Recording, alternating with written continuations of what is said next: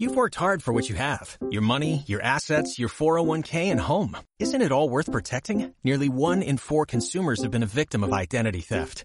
Lifelock Ultimate Plus helps protect your finances with up to $3 million in reimbursement. LifeLock alerts you to identity threats you might miss. And if your identity is stolen, your dedicated U.S.-based restoration specialist will work to fix it. Let LifeLock help protect what you've worked so hard for. Save 25% off your first year on LifeLock Ultimate Plus at LifeLock.com slash aware. Terms apply.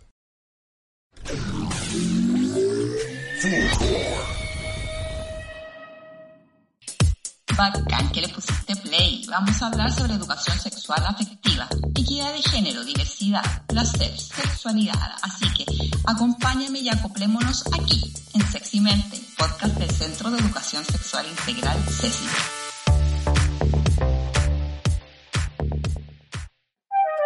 Bueno, hola a todos, eh, a todas y a todes. Estamos hoy con un nuevo capítulo de nuestro podcast Seximente, que es un podcast de educación sexual integral, afectiva y de género eh, de la Fundación Centro de Educación Sexual Integral Ceci y hoy estamos súper emocionados de nuevo, nos emocionamos siempre porque tenemos a puros invitados bacanes. Eh, hoy tenemos a Rosario Olivares, perteneciente a Red Fem, que es la red de docentes feministas. Eh, Rosario, eh, cuéntanos, hola, ¿cómo estás? bacán de que aceptaste ser parte de, del el podcast. Hola, o sea, agradecerle a usted invitarme. Para mí siempre es un agrado y, una alegría hablar de educación sexual integral, la verdad. Se necesita mucho más espacio para hablar de este tema. Es verdad. También estamos con Dari Labarca, que es colaborador de la fundación y que él es diseñador con enfoque de género para nosotros, para que las páginas y todo el contenido quede correctamente entregado. Daril Bacán, hola, primera vez que estás con nosotros. Estupendo. primera vez, muy, muy primeriza y muy emocionada. Bacán. También. Qué bueno que hablemos de esto y me encanta el tema que vamos a abordar hoy específicamente. Bacán. Bueno, y como siempre está Francisco Aracena, que también es eh, psicólogo y es parte del área académica de la fundación. Eh, uh. Como siempre aquí haciéndote de segundo, eh, gracias. Démosle y genial, qué buenos invitados tenemos hoy día. Bacán. Ya, vamos a partir de lleno eh, solucionando todas estas consultas que tenemos. Queremos que la gente se entere, que salga de la duda. Vamos a partir como de la base que la gente no sabe, no entiende eh, y queremos que se informen lo más posible, ¿sí? Entonces, Rosario, desde hace un tiempo eh, hemos visto y presenciamos distintos tipos de movimientos sociales ligados a la educación también, como lo son, por ejemplo, hace unos años atrás lo que fue la Revolución Pingüina, el año 2018 lo que tuvo que ver con este movimiento feminista ligado más como a la educación que pedía una educación no sexista, también hace muy poquitito lo que fue el estallido social. ¿Ya? Todo este tipo de movimientos han puesto sobre la mesa todo lo que son eh, una demanda por una mejora en la educación en el país. ¿Sí? Y una de esas demandas es la educación no sexista. Lo que me lleva a preguntarte desde Redofem, ¿cómo, cómo explican ustedes lo que es la educación no sexista? ¿Cómo, cómo, cómo hablamos? ¿Cómo la explicamos? Sí, mira, primero como contar un poquitito de historia, no es tan larga tampoco, pero alrededor del 2014-2015 se empezaron a hacer los primeros congresos y talleres de educación no sexista. Esto es bien importante decirlo, hubo uno que hizo la Confech, también se empezaron a hacer eh, talleres de educación no sexista para profe. Yo particularmente el primer taller de educación no sexista que hice fue el 2015 y, para nosotros fue una alegría muy grande que el 2018 fuera el mayo feminista por una educación no sexista. Y me parece, Paloma, que esa es una pregunta súper interesante porque eh, eh, educación no sexista nace como un eslogan, digamos, una, una manera de ir como a contrapelo de la educación que tenemos hoy día, que es una educación sexista. ¿Por qué es sexista? Porque tiene sesgos eh, de género, ¿cierto?, a partir de las determinaciones biológicas de los sexos. Pero esa educación no sexista como concepto no es un concepto pedagógico, digamos, que se entienda a nivel eh, como mundial o transversal y no un concepto teórico tampoco. Lo que hemos hecho durante todos estos años desde la academia, el movimiento feminista y la educación es dotarlo de contenido. Y para nosotros esa dotación de contenido es fundamentalmente entender que la educación no sexista es posible a través de la educación sexual integral, entendiendo que la educación sexual integral no es como ese modo de, de, entender la que había en los 90 como una educación que estaba ligada a lo reproductivo, a la enfermedad de transmisión sexual, sino que entender la educación sexual integral como un continuo en la educación que incluye comportamiento, prevención, integración curricular en todas las asignaturas. Estuvimos mirando harto lo que pasó en Argentina con la ley de ESI, cómo en el fondo se entendía de una manera mucho más transversal y que son también las indicaciones que da la UNESCO, más que como una cuestión particular para prevenir ciertas cosas.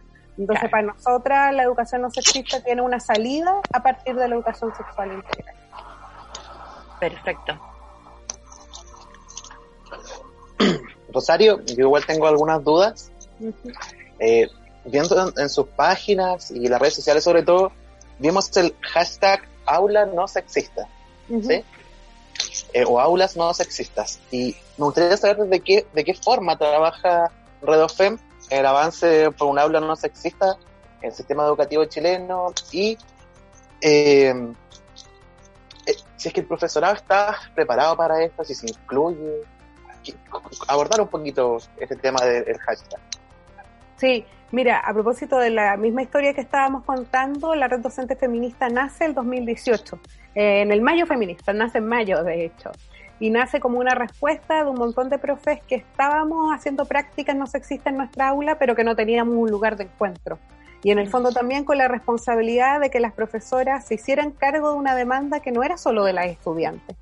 Como ya era tiempo que las profes también se hicieran cargo de esos problemas. Entonces así nace. Y nace con experiencias particulares. Y en el fondo lo que ha hecho la red docente feminista todos estos años es hacer más que nada autoformación y así formación para otras y otras como hacer talleres, preguntarnos cómo hacer unidades didácticas no sexistas, cómo el currículum, eh, atravesarlo por temas de género, cómo proponer actividades.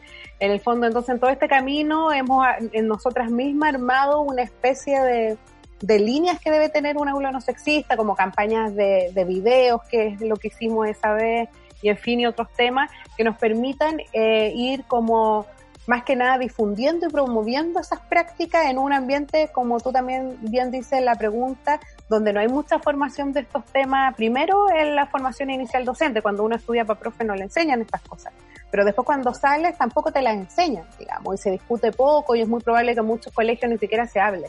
Entonces, a través de talleres y campaña de difusión, de hecho, si se fijan, nosotros le ponemos como harto empeño a las redes sociales porque es una manera que tenemos de llegar a, a muchas personas y la gente agradece un montón el trabajo. Generalmente recibimos como mensajes de que nos dicen gracias por compartir este material, por hacer esto. Tenemos eh, carpetas de, en Google con llenos de actividades, la gente las puede bajar, como ese tipo de, cosas. O sea, yo tengo una pregunta. Em, como yo conozco el modelo de CECI, trabajan en torno a la reflexión, me gustaría saber cómo ustedes llegan a esa reflexión que al final tiene que ver con toda la construcción de género que hay detrás al capacitar a estos profesores? Sí, mira, primero nosotros nos pasó, como yo creo que parte todo de lo experiencial, siendo profes y en el fondo entendiendo que en ese campo había una educación que era profundamente machista. Eh, por ejemplo, no sé, yo podría dar el ejemplo de lo que me pasó a mí. Yo trabajaba en dos colegios que eran eh, que no eran mixtos, digamos trabajaba en el Lastarria, que era de hombre, y en el Liceo 7 de niñas de Providencia. Entonces fue en ese trabajo que fui conociendo a otros colegas y colegas que en el fondo nos empezamos a preguntar cómo podríamos hacer dentro de la sala de clase cosas para que esas salas no fueran tan sexistas y machistas como lo eran. Se parte como de esa, como que es casi una intuición, como esto no, no se puede educar a los jóvenes y a las jóvenes de esta manera. De ahí nos empezamos a conocer, a hacer talleres, porque básicamente nosotros nos organizamos más bien como un colectivo político. Antes de Reusen habían otros colectivos políticos que hacían este tipo de, autoformaciones pedagógicas, pero nosotros quisimos hacer un colectivo político feminista, digamos, de, de, de profes feministas.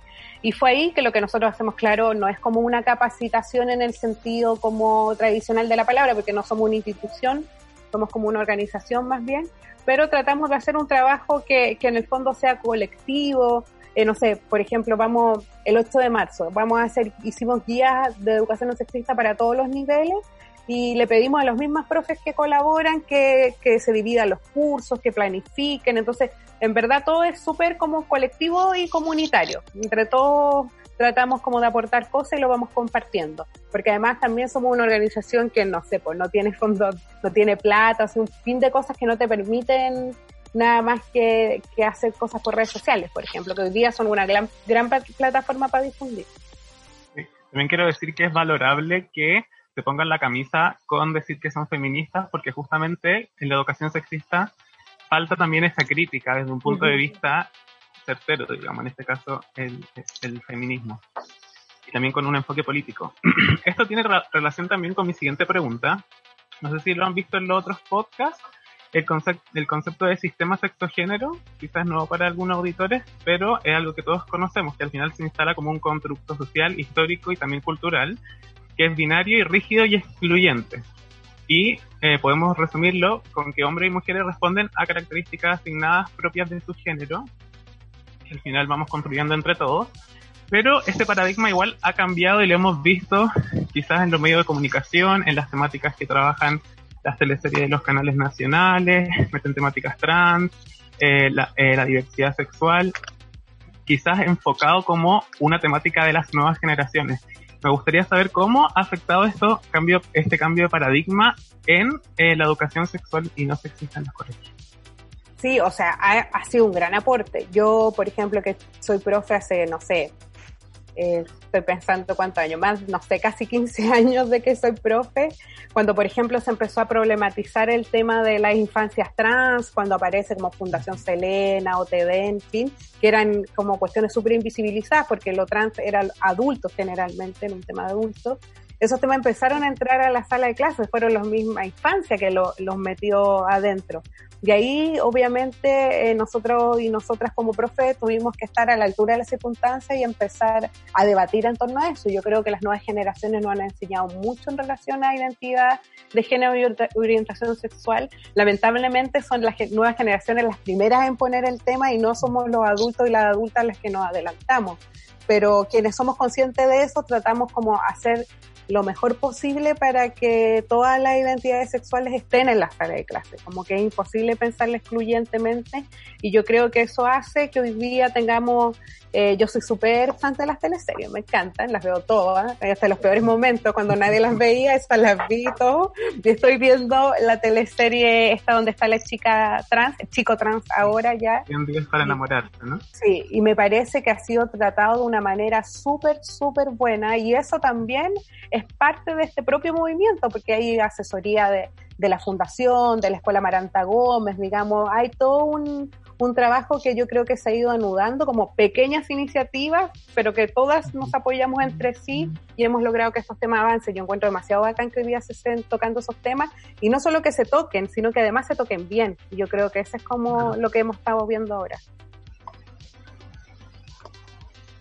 Sí, el valor de la representación es súper importante. Eh, verlo a través de los medios de comunicación, también de, la publicidad y las redes sociales que ahora los jóvenes están mucho más expuestos.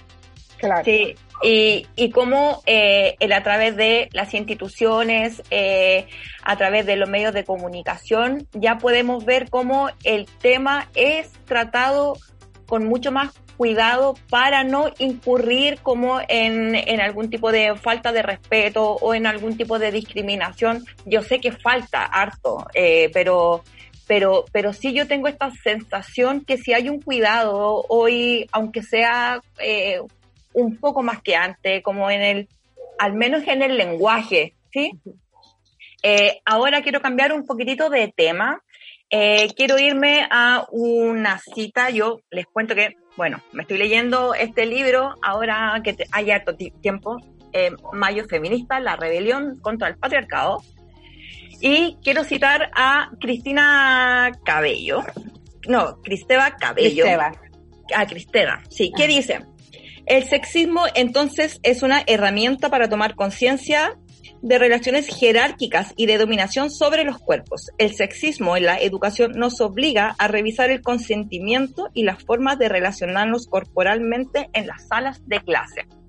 De esta frase que nos entrega, podríamos tratar de entender que, claro, hemos sido em, un poco, hemos visto estas relaciones un poco como de poder eh, y, que hay como en el aula y también que hemos visto algunos acercamientos un poco impro, eh, o impertinentes o impropios que derivan de la relación como de poder. Eh, y con respecto a eso, yo quisiera el entender si de esto puede, puede ser la educación de hoy sexista y derivada de las relaciones de poder, una grieta por la cual se podría estar colando un poco la discriminación e incluso el abuso? Sí, o sea, yo diría que absolutamente que sí, porque, o sea, la escuela históricamente ha cumplido dos roles en relación a los cuerpos. Una tiene que ver como la jerarquización y otra tiene que ver con el disciplinamiento de los cuerpos. Digamos, la escuela te enseña a cómo las mujeres y los hombres en un mundo binario de verlo se deben comportar. Entonces, el propio cuerpo, la expresión de mi cuerpo es moldeada también por la escuela y por la sociedad en general. Y en relación a, la, situación de poder que hay en la jerarquización que, que existe en la escuela, nosotros tenemos escuelas jerarquizadas, no democráticas. Entonces, si bien no podemos decir que en todos los espacios educativos o, incurren en abusos y acosos, sí la dinámica propia de la escuela te va enseñando que existen esas relaciones de poder y uno las va administrando de la manera que puede, digamos. Y justamente a propósito del libro que, que citaba, eh, lo que pasa en el mayo del 2018 es eso, lo que lo primero que sacan las chicas en su movilización tiene que ver precisamente con el acoso y abuso que ocurría entre profesores, estudiantes y las estudiantes. Y yo creo que eso que pasa en mayo del 2018 ha sido muy sintomático del feminismo en la última en los últimos años, digamos, cómo la violencia hacia las mujeres se expresa en general en el acoso y el abuso y si una universidad permite eso y una escuela también es porque en el fondo no ha pensado en cómo esas relaciones de poder impactan en los estudiantes y las estudiantes.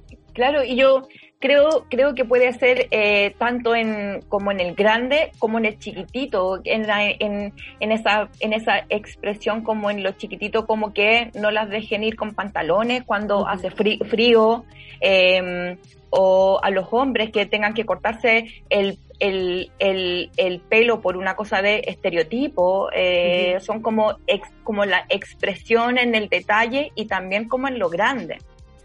Sí, pareciera que la educación chilena nunca pasó al siglo XXI, digamos, como todavía tiene muchas formas que son del siglo XX y de la modernidad, digamos, como el uniforme. Yo recuerdo cuando trabajaba en el Liceo 7 que todos los petitorios de las chiquillas para las movilizaciones tenían que ver con que las dejaron usar pantalón todo el año, digamos, que no, tuviese que, ser una alternativa. Sí. Ahora, igual, igual desde, desde ese punto eh, y tomando lo que decían recién de todas estas situaciones que suceden, ¿ustedes han visto que el Estado o el mismo Ministerio de Educación ha hecho para poder modificar esto? ¿Se ha hecho algo? ¿Se suben los escritorios hacia el Ministerio de Educación? ¿Se meten en esta temática? ¿La abordan? No, o sea, no, yo creo que, o sea, yo creo que todo lo que ha ocurrido en relación a temática de educación no sexista en la escuela y en la universidad ha sido voluntad propia de los espacios educativos. Y eso lamentablemente eh, es, un problema porque no todos los espacios tienen la voluntad de hacerlo. Entonces, por ejemplo, no sé, yo hago clase en una universidad y la universidad ha tomado compromiso y tiene como 100 medidas en una agenda de género y cosas así. Los protocolos que pasaron en las universidades después del movimiento también fueron solo voluntad de las universidades, no hay una ley. De hecho, es muy difícil después de un sumario eh, despedir a un profesor que cometió acoso o abuso porque legalmente no está dentro de ese mandato. ¿Y para qué decir con cuestiones como curriculares o de ese tipo. Nosotras vemos todos los días cómo hay unas tremendas discriminaciones, sobre todo en el sistema escolar. Eh, todos los años hay cifras de estudiantes, adolescentes y niñas trans que se han suicidado y el mayor como gatillante de esos lamentables suicidios son sus experiencias escolares. Entonces, si de verdad estuviera pasando algo que baja desde el ministerio hacia las escuelas y universidades, tendríamos que avanzar mucho más de lo que estamos haciendo. Y como esta cuestión es un derecho humano, no puede depender solo de la voluntad particular de una institución. O sea, si una institución no quiere respetar la diversidad sexual, puede hacerlo en Chile, como no hay una reglamentación respecto a eso.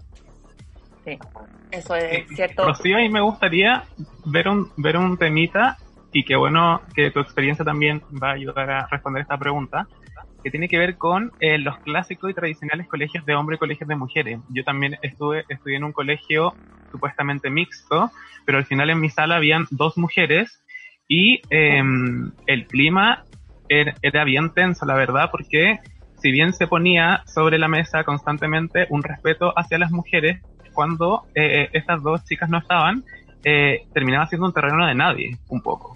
Como que bajaban eh, este nivel de respeto, eh, el nivel de violencia o agresión entre nosotros. Y también lo he visto a través de, mi, de mis estudios que, he hecho en un colegio también de mujeres, donde la orientadora me contaba que al final entre mujeres pasaba un poco que eh, eran muy afectivas y se tocaban mucho, que pasaban abrazadas de la mano y que cuando había un hombre presente regulaban un poco estas relaciones. Entonces me gustaría saber aquí eh, cómo la educación no sexista se podría eh, integrar en estos espacios que están como ultra masculinizados o ultra feminizados, porque tampoco tienen este, este balance de, de género. Claro, yo creo, o sea, en primer lugar, tienen que acabarse los escuelos, la escuela eh, de ese tipo, digamos, como partamos por ahí. Y yo creo que, y a mí me, me hace sentir mucho orgullo ver cómo eso ha avanzado. Eh, yo recuerdo que trabajé como en dos colegios de esa, de esa índole y a otros amigos que han trabajado en otros colegios de hombre y mujer y todos esos colegios han avanzado.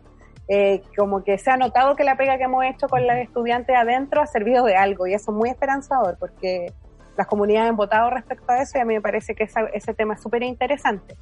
Y, y, creo que ahí, eh, no sé, la educación como de colegios de hombres o mujeres nace con la idea de educar a hombres y mujeres de distintas formas, habían distintos objetivos, ¿cierto? Primero solo estudiar los hombres, entonces obviamente habían colegios de hombres porque las mujeres no teníamos derecho a estudiar.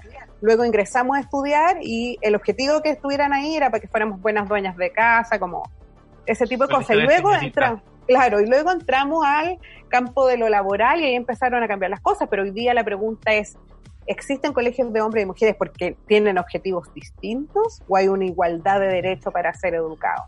Y creo que deben existir en el mundo muy pocos colegios de hombres y mujeres, más bien es parte incluso de una tradición católica o más cristiana. En nuestro caso, los colegios de, de hombres y mujeres son los colegios públicos y eso es muy vergonzoso, que sean los colegios en el fondo que no tienen, que son los laicos los que sigan así. Y creo que evidentemente uno podría dar mucho argumento respecto a esto, pero es efectivo que nosotros vivimos en un mundo que es diverso, no es un mundo muy genérico. Entonces, desde cualquier punto de vista es muy difícil sostener que sea una buena idea eso. Y a mí me parece que ese avance que hubo el año pasado o el anterior en este colegio de independencia que se declaró multigénero, ¿se acuerdan? Eh, creo que es mucho más interesante porque pasó del mixto a, a todo. A volverse multigénero. y ahí yo quería contar esta anécdota como para terminar el tema, no me acuerdo hace cuánto tiempo, me tocó ir a hacer una charla de educación no sexista ese liceo de independencia. Y la directora, bueno, y todo fue bacán porque obviamente el Consejo Profe era un consejo muy abierto al tema. Yo creo que por eso ese colegio se transformó. También depende mucho de los profes y hay que decir que tenemos colegas muy, muy machistas y muy duros con el sistema. Entonces la, la, la directora, que es una persona grande, digamos, una señora me decía, ¿sabes qué me preocupa? Es que las estudiantes en un liceo de mujeres logran salir súper fortalecidas porque no tienen ese sesgo machista que le está cortando todo el rato las alas. Entonces me preocupa, yo entiendo que lo lógico es que sea mixto, pero me preocupa en el fondo que ellas pierdan esa libertad. Yo creo que la salida más linda fue la que hizo ese colegio. Decir, ¿sabes qué? No es de mixto este colegio, un colegio de diversidad de género y empezaron como a levantar iconos de, de, la cultura como de la licencia sexual, del feminismo, en cada sala hay personas de distintos géneros, como que dieron un paso mucho más allá de lo que uno podría esperar y todo eso se da a partir de la reflexión docente y con, con la comunidad entera. Yo encuentro que no se ha sostenido esa temática en el mundo educativo porque no ha salido, no se han replicado en otros colegios, pero parece que es interesante mirar lo que está pasando ahí. Sí, es, que yo, es que yo creo que hay que hay que perderle como el miedo a, a generar estos espacios y eh, el aplicar este este este tipo como de, de apertura. Eh, eh, yo creo que es tremendamente de beneficioso tanto para eh, lo educativo como para como para lo afectivo. Sí, ¿sí? completamente. Sí, y, y también y también eh, que existe en este tipo de colegio eh, expresa un valor agregado que hay en la educación también, de qué valor queremos entregarle a los estudiantes que, que asistan a este colegio multigénero, que me parece una iniciativa estupenda, porque al final em, vamos em, también aumentando el sesgo de género, también con los colegios técnicos, por ejemplo, em, donde se puede ver que, claro, aunque sea mixto, igual se empieza a ver la cuota de género diferente en base a estos mismos estereotipos clásicos de que la mujer es más afín con las artes, con la enfermería, con el cuidado, la asistencia, mientras que el hombre es más productor, es más, más sí, Y quizá aquí el Pancho nos podría em, ayudar con algunas observaciones que ha tenido de trabajo de colegios católicos, que tampoco lo hemos abordado, porque sé que Ceci eh, también trabaja con varios colegios católicos. Sí, o sea, no sé si si se puede hablar de ese tipo de experiencia en colegios católicos o abordarlo específicamente así, pero voy a sacar un poquito de ahí, Daryl. Lo que sí, y abordando también el tema de la educación no sexista, me, me entra como una duda con el tema de qué pasa en los colegios, en, la misma estructura del colegio, eh, en su forma de funcionar. Por ejemplo, leía datos del 2014, si no me equivoco, que el porcentaje de docente mujer es mayor que, lo, que el masculino, pero aún así el porcentaje de, de, personas que trabajan en el área administrativa es, es masculino. En cambio, docente de aula y de eh, equipo de convivencia es femenino. ¿Qué, qué pasa en esta estructura de poder igual en los colegios? Si se sigue manteniendo, ¿cómo, cómo, cómo se puede trabajar desde ahí también para entrar a una educación no sexista si ya tenemos una estructura de base? Sí, eso es súper heavy porque las estadísticas dicen que el 75% de la planta docente de la educación escolar son mujeres y el 99% en educación diferencial y educación de párvulo. O sea, es una, una carrera feminizada y eso hay que decirlo porque en el fondo lo que ha, pasado con la pedagogía también es que se entiende como una especie de labor de cuidado, es como ser la mamá también un poco. Y, y, no tiene una remuneración tan alta, que lo que tampoco es atractivo como en términos de, elecciones, digamos. Entonces ahí es evidente que hay, un, hay una desproporción en que los cargos directivos sean mayormente de hombres y de hecho hay una cuestión que es muy más heavy todavía, que también pasa que en la organización política docente, no sé, existe un colegio profe y jamás ha tenido una mujer de presidente. Siempre han sido presidentes varones y eso también, o sea, no sea solo adentro como de la institución y la jerarquía ya establecida, sino que ahí uno se da cuenta que el mundo está pensado de una manera muy machista y patriarcal, por ende la representación de las profesoras es muy mínima. No sé si se acuerdan que el año pasado, antes del estallido, hubo una movilización, un paro grande de profes, y ahí una de las demandas de los profes era que a las educadoras de párvulo y a la educadora diferencial se les como considerara como profesionales, porque ellas tienen un sueldo menor a los que tenemos los profesores y las profesoras de media y las de básica. Entonces no se les reconoce su mención porque muchas han estudiado, no sé, la educadora diferencial tiene mención en distintas cosas porque hay muchas necesidades que cubrir y ellas no reciben el mismo sueldo que nosotros, ni el mismo reconocimiento, ni el bono profesional que tenemos que trabajar. Y cuando al hacer eso lo están haciendo con un 99% de población feminizada, entonces obviamente hay en el trabajo docente una carga machista muy grande que evidentemente se debe transmitir también a todo el sistema. Pues, bueno, yo, yo creo que hoy en el en estos tiempos en los que estamos todos trabajando desde la casa, todos esos eh, dueños de empresas y de directorios que están en su casa y que están con todos sus chiquititos ahí dando vuelta, creo que deben de valorizar muchísimo más la, la tremenda pega que hacen todas las parvularias, todas las educadoras, ¿sí? Y ahora vamos a hacer un pequeño descanso, vamos a terminar el primer bloque de este podcast Sexymente, el podcast del Centro de Educación Sexual Integral, y vamos a tirar una canción para que bailemos un ratito para la gente que no se escucha en las casas o en la eh, no, en la calle no, ni en la micro ni en ninguna parte, en, las casas nomás. En su casa nomás, o en el patio o en su balcón. Eh, es una... que sea en la casa. Ah. Queremos que sea en la casa, por favor que sea en la casa. Sí, por favor. Es una canción de Robin eh, y se llama Call Your Girlfriend.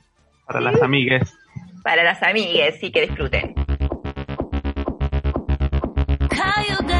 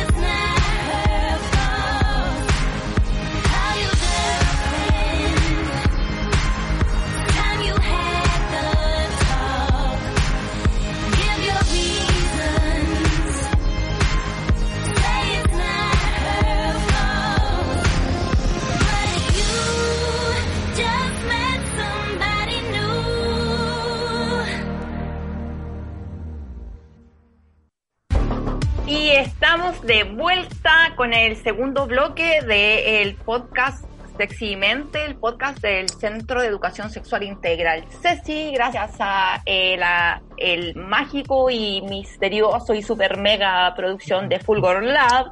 Y tenemos de invitada para quienes estaban acompañándonos y para los que se unen a Rosario Olivares de Redofem Estamos con Dalila Barca también, que es colaborador, diseñador con enfoque de género de la Fundación, y con Francisco Aracena del área académica de CECI, y con Nico Paloma, quien les está hablando. En este bloque vamos a centrarnos un poquito más en lo que tiene que ver con materia de ley, ¿sí?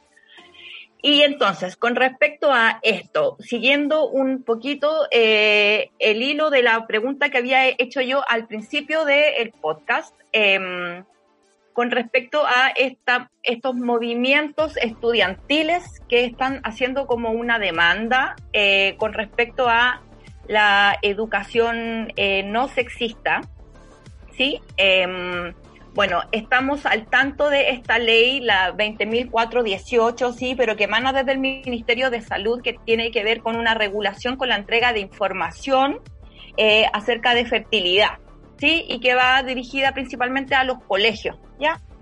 Em, pero eh, estamos al tanto también que han habido distintos tipos de iniciativas eh, para cambiar un poco lo que tiene que ver con la ley de educación sexual. Eh, y se presentó por parte del gobierno una y también por parte de oposición otra que extiende, que modifica esto, que es una nueva ley, que es la ley de educación sexual afectiva y de género. ¿Sí? Em, entonces, hablando con respecto a esto, eh, ¿qué es lo que se ha hecho desde este proyecto de ley eh, para incorporar esta demanda de una educación no sexista? Sí, mira, primero decir que lo interesante que tiene el proyecto es que es un proyecto que se hace de manera colaborativa, digamos. Hay una participación amplia de distintos como espacios que han tratado el tema eh, para empezar a pensar la ley y cuál era su necesidad y su urgencia, digamos.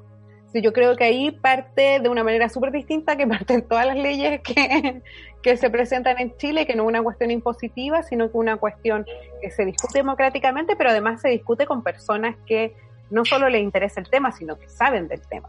Entonces yo creo que esa cuestión contribuye mucho a, lo que va a pasar ahí. Entonces se había, habían sucedido como distintos hechos que habían determinado que algo estaba mal. Uno de esos, bueno, lo vimos con, con el mayo feminista a propósito de los abusos y los abusos, perdón, y los acosos sexuales vimos cómo subieron de una manera súper radical el aumento de contagio de VIH en Chile. En población joven y adolescente también esa cifra era muy alta. Lo mismo con, la, con, el abuso infantil, donde la mayoría de esos abusos ocurren dentro de los hogares, o sea, lo que pasa en el Sename. O sea, el tema estaba puesto ahí y nadie se había, en el fondo, tomado el tiempo de preguntarse qué se podía hacer para modificar esa, esa, esas situaciones lamentables. O sea, una cosa es lo que nosotros podemos hacer posteriormente, que incluso ahí hay deficiencias, como lo que pasa, no sé, en femicidio, que también es otra de las, de las argumentaciones que entran en, en, en por qué es necesaria esta ley, que empezamos a ver de qué manera se podía articular un proyecto de ley que permitiera pensar no solo educación sexual integral, sino que también una educación no sexista. ¿Por qué esto? Porque en el fondo desde que está la constitución de los 80 y se establece la libertad de enseñanza en este modelo de educación de mercado, en el fondo el ministerio lo único que está obligado a hacer para cumplir con estándares internacionales es poner orientaciones. O sea, hay estas orientaciones de género y cada colegio define si lo hace o no, porque además nadie regula, nadie va a visitar los colegios a ver si se cumple, solo lo van a regular cuando llegan a la superintendencia los reclamos por ley Samudio o otro tipo de discriminación. Entonces había que pensar algo que ya no fuera una orientación, sino que fuera una obligación de la escuela. Y esa obligación de la escuela nosotros la justificamos en la idea de que lo que debía primar era el derecho superior de las niñas, niños y jóvenes, el derecho a tener una, una vida informada en estos temas y a protegerse de cualquier abuso. Entonces fue pensado de esa manera que no basta con que la UMINEDU oriente, porque hemos visto que eso no ha servido de nada, sino que exista desde el Estado una obligación a la escuela y a las universidades y a todos los estudios tener esta temática.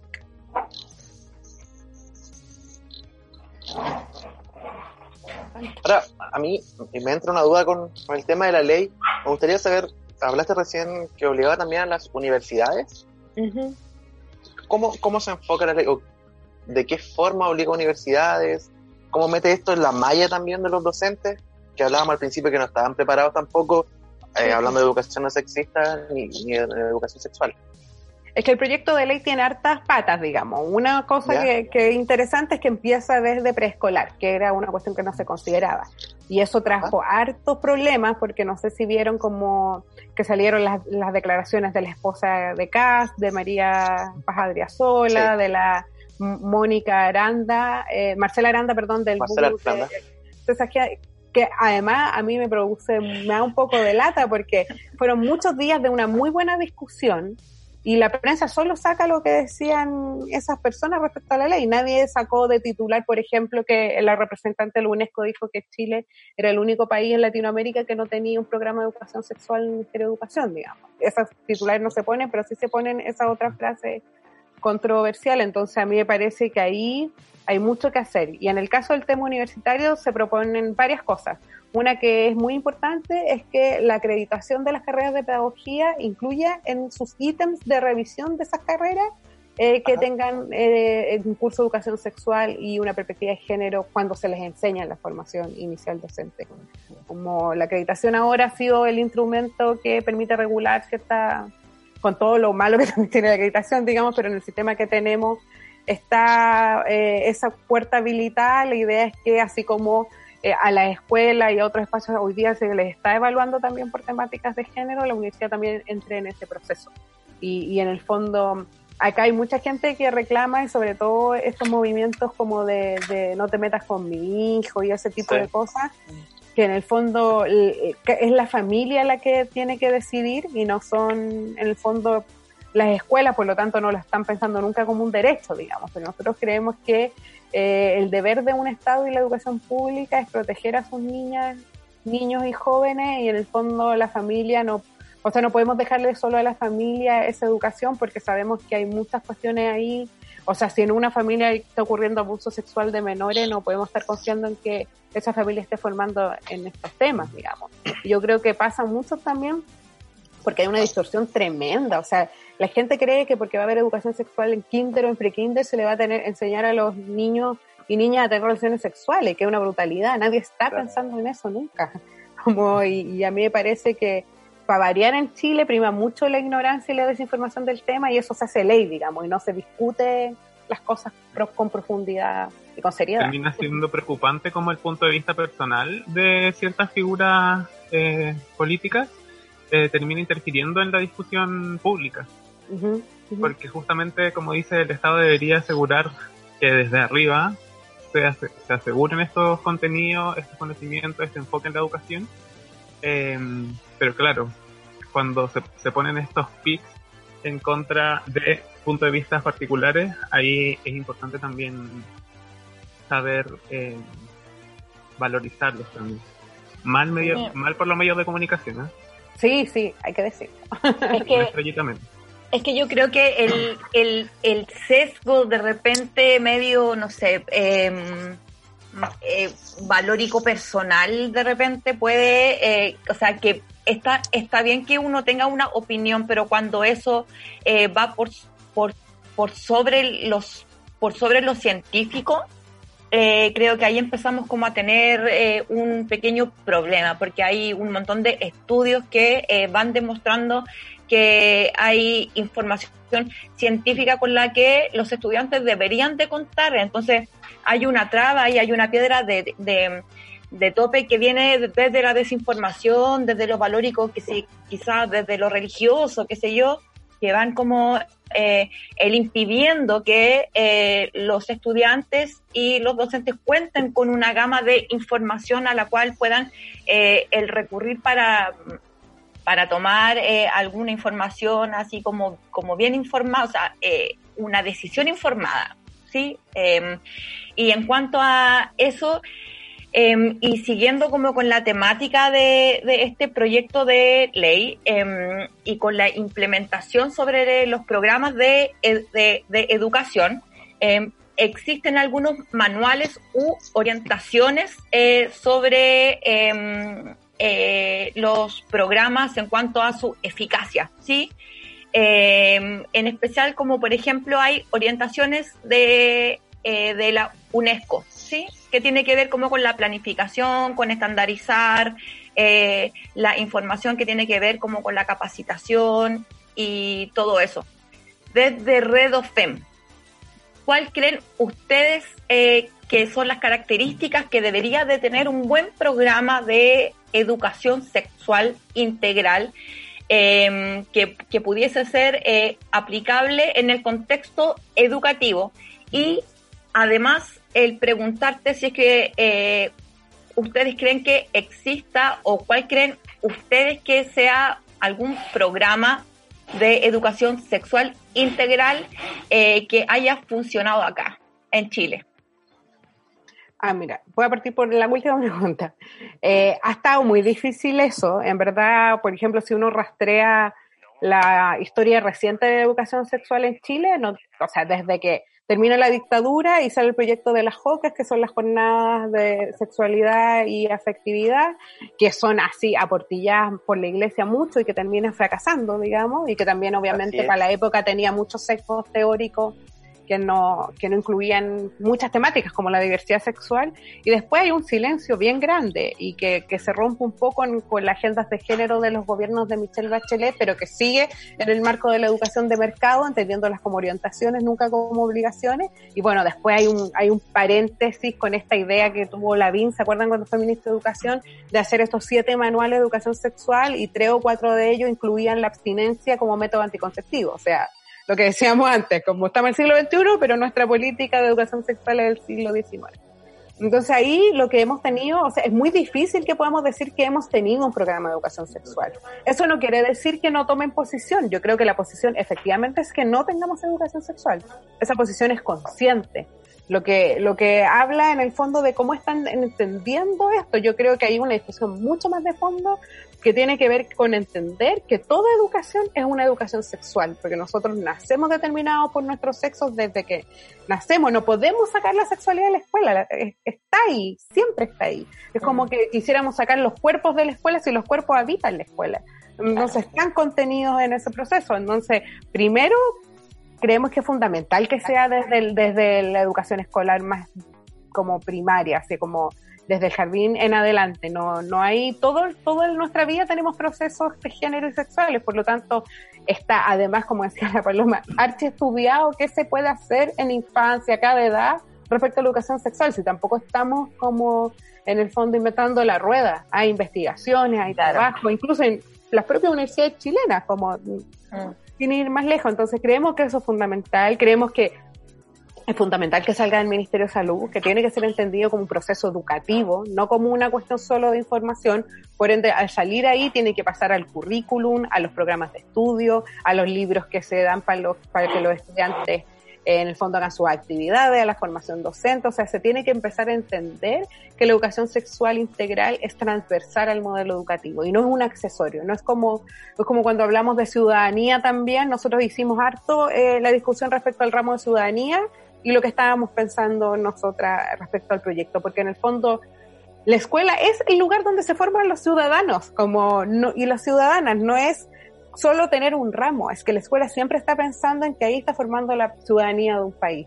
Entonces, que nosotros tengamos que tener un ramo de formación ciudadana, perdón, habla de que no se está formando en esas temáticas.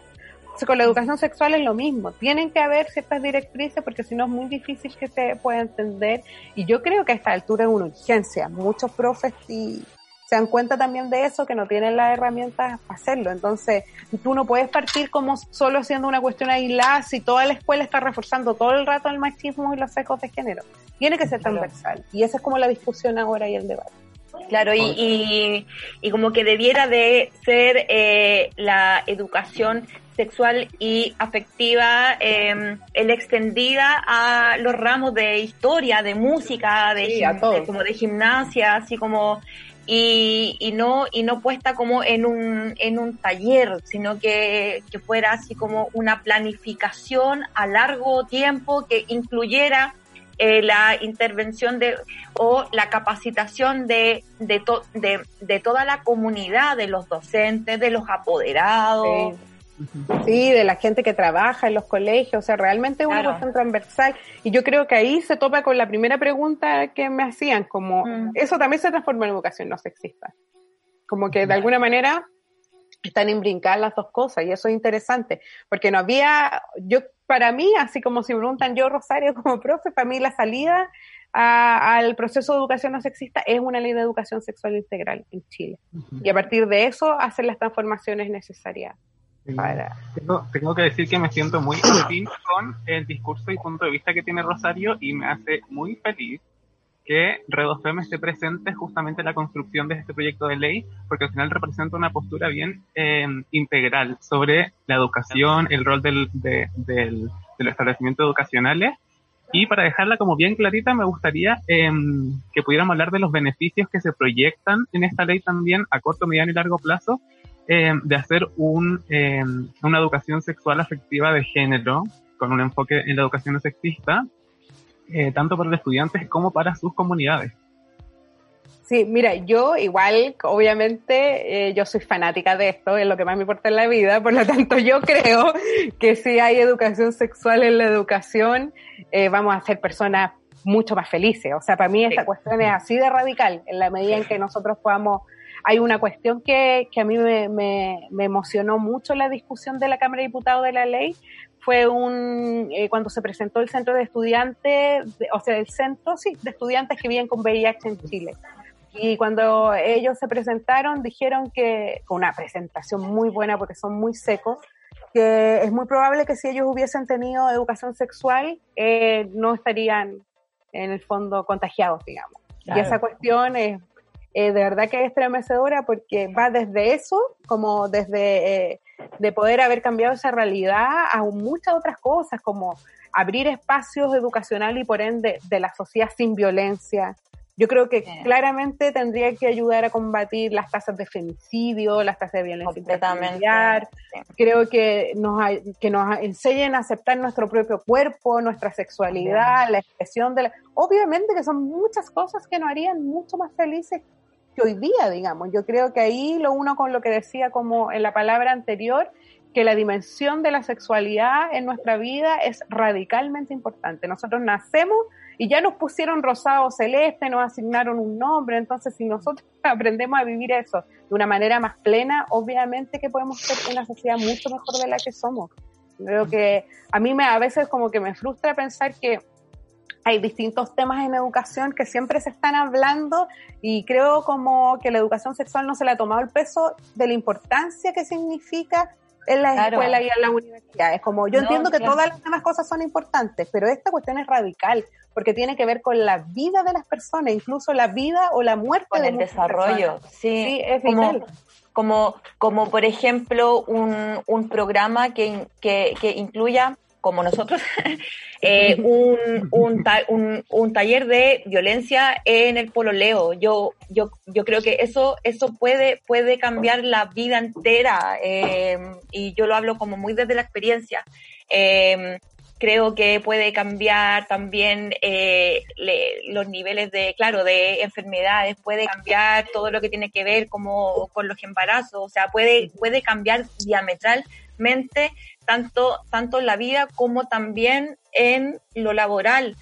Salir y, y, y poder ver a directorios que se han compuesto eh, como por una cuota en el Parlamento, digamos, así como puede cambiar todo el constructo que hay. Sí, yo creo que por eso no tienen tanto miedo al, al, al, feminismo, por eso la reacción siempre resulta ser tan violenta y, la, y, como que la gente se vuelve loca, como hay grupos en Facebook que se juntan como a debatir qué hacer en contra de la ley que presentamos y, a base de un montón de mitología, de fake news, de que lo que les decía, no sé si recuerdan que salió una cuestión de que le iban a que lo dijo un propio diputado, parece, no sé, me acuerdo que fue, no, no, fue en un panel de la radio agricultura, que uno de los panelistas dijo que le iban a mostrar como vibradores consoladores, usó esa palabra a los estudiantes de kinder. Entonces a mí me parece que es súper radical eh, esa cuestión y que obviamente hay que combatirla con información, o con educación, con más educación. Eh, y, y, a mí me gustaría que fuera más prioritario para Chile la educación sexual y que de verdad se entendiera el peso que tiene. Hoy día se ha discutido un montón en temas como eh, de violencia de género de las mujeres que viven confinamiento, están en cuarentena y tienen que estar las 24 horas con sus violentadores, o los niños que tienen y que reciben violencia intrafamiliar y que también hoy día no tienen la oportunidad de ir a la escuela, de contarlo, de poder denunciarlo. Entonces es urgente. Yo creo que Chile tiene que entender que si no avanza en políticas de que frenen la violencia eh, hacia las mujeres, hacia las disidencias sexuales, hacia la infancia, nunca vamos a ser una sociedad verdaderamente justa. Como... Sí, que, y por eso es importante pensarlo. Rosario, yo igual tengo una pregunta, quizás para ir cerrando un poco. Tú eres profe, ¿cierto? Lo que has dicho, entonces más experiencia con este tema. ¿Qué, pasa con los papás, con las mamás, con apoderados, apoderadas? ¿Cómo, ¿Cómo se aborda el tema de la educación no sexista con, con este tipo de población? Con, porque hablábamos de que existe un periodo como de oscurantismo, entre comillas, un periodo donde no se ha hablado, pero son también los que más hablan de educar a sus hijos, con lo que hablábamos de con mi hijo no te metas, etcétera. Entonces, hay gente que no está capacitada para educar en sexualidad, en ese sentido, y qué es lo que podemos hacer, cómo lo podemos abordar, ¿Qué, qué, cuáles son las técnicas o, las formas de, abordar esa, esa población, cómo se trabaja desde el colegio.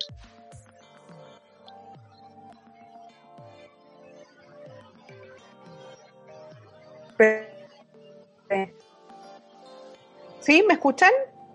Ahí sí. Sí. ya, perdón. Eh, pensaba que era, es muy importante en el fondo pensar, igual somos una sociedad súper enferma respecto a la, la, sexualidad y es una cuestión que hay que sanar, digamos. Eh, yo sé que para nosotros es muy molesto que las familias hablen de con mi hijo no te metas, que metan el tema de la transfobia, pero también somos una sociedad que nunca tuvo educación sexual, nuestros abuelos, nuestras abuelas, nuestros padres, nuestras madres, digamos.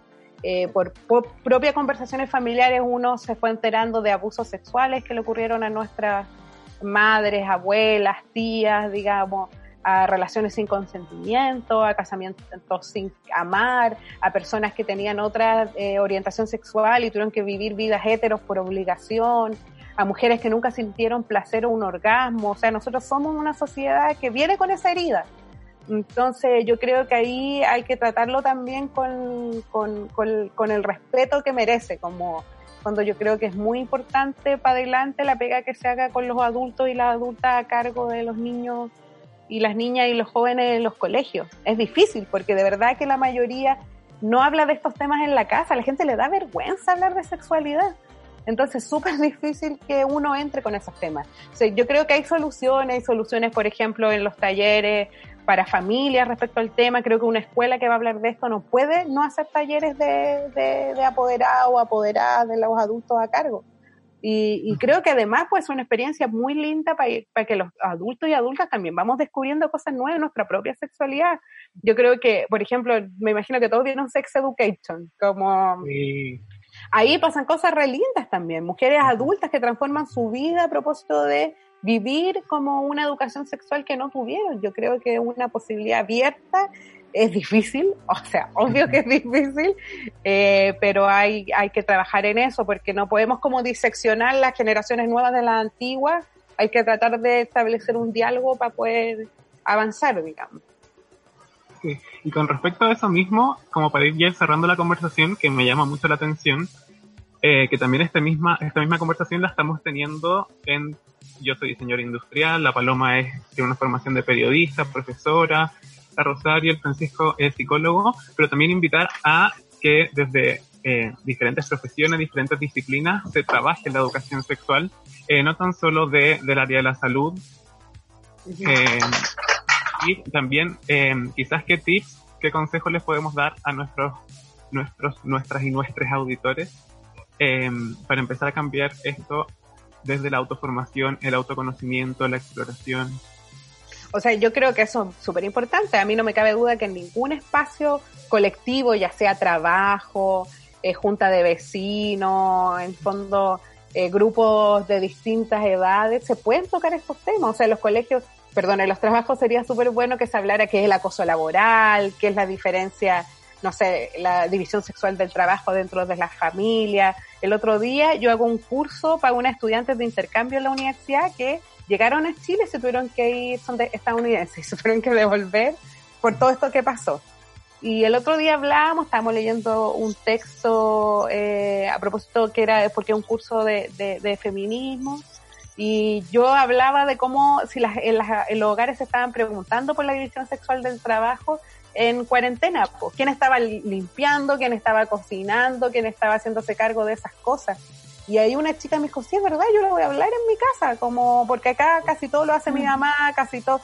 Entonces yo creo que no hay ningún espacio de la vida que no que esté exento de estas discusiones. Mm. Y ahí se pone, yo creo, en el debate otra cuestión que me parece interesante, que la educación no es sola pro, no es solamente propia de los espacios educativos, es la sociedad toda la que educa y que se está educando constantemente y ahí en Chile eso se ha visto modificado con la educación de mercado porque pasamos a de tener un Estado docente, que es como se entiende en la mayoría de los países, ¿cierto? El Estado el que provee la educación y toda la social la que se educa, a un Estado subsidiario que solo da plata, así a cuenta gotas, para que otro administre la educación y piense las cosas. Entonces yo creo que es importante que volvamos a reflexionar que todos y todas somos responsables de educación. Cuando un niño ve una publicidad en la tele, hay alguien que la pensó y le está transmitiendo una idea. Cuando nosotros le decimos a un niño, que llorar, que las mujeres lloran, también lo estamos educando, cuando, o sea, todo eso es, educación, todo es un proceso educativo y hay que tratar de ser responsable con eso también. Cuando yo pensaba que me parece súper interesante la propuesta de que la educación abierta, la televisión abierta tenga programas educativos, no sé si han escuchado eso a de la cuarentena. Bueno, por ejemplo, ahí todos los programas educativos tendrían que ser no sexistas. Como es dentro de las variables fundamentales que, que se den ahí, yo creo que eso sería bacán. Exactamente. y aprovechar el acceso a Internet completamente, las redes sociales, cuántas cuántos esfuerzos individuales también existen en las redes sociales para educar. Está a la mano, solo hay que hacer un par de clics y, y tener la predisposición a aprender. Aprender, justamente. Oye, qué podcast más bacán. Eh, Rosario, te da un millón de gracias. Eh, ¿Cómo te busca Gracias a ustedes. ¿Cómo, como busca la gente, lo vamos a decir. El, el Instagram es eh, arroba redofem, ¿sí? Sí, sí. Redofem Chile. en, sí, en Twitter lo mismo y... No, en Twitter y en Facebook Red Docente Feminista. Sí, bueno, eh, le damos las gracias a Daril por habernos acompañado hoy día, tremendo aporte, bacán, a, Pancho también, como siempre, eh, también le damos las gracias a Fulgor Lab también por darnos el espacio de difusión, eh, el podcast de hoy súper educativo. me siento bacán, se tocaron temas que son súper importantes, que nos quede la reflexión, discutámoslo en la casa, discutámoslo en los espacios educativos, laborales, y discutámoslo todo el tiempo. Y para cerrar, em, les voy a dejar otra canción para bailar y para despedirnos y los dejo invitados para otro capítulo más de Seximente, el podcast del Centro de Educación Sexual Integral CESI. La canción se llama X de Asteroid Galaxy Tour. Nos vemos a la otra, chiques. Eh, acompáñenos todo el tiempo. Adiós. Hasta la próxima.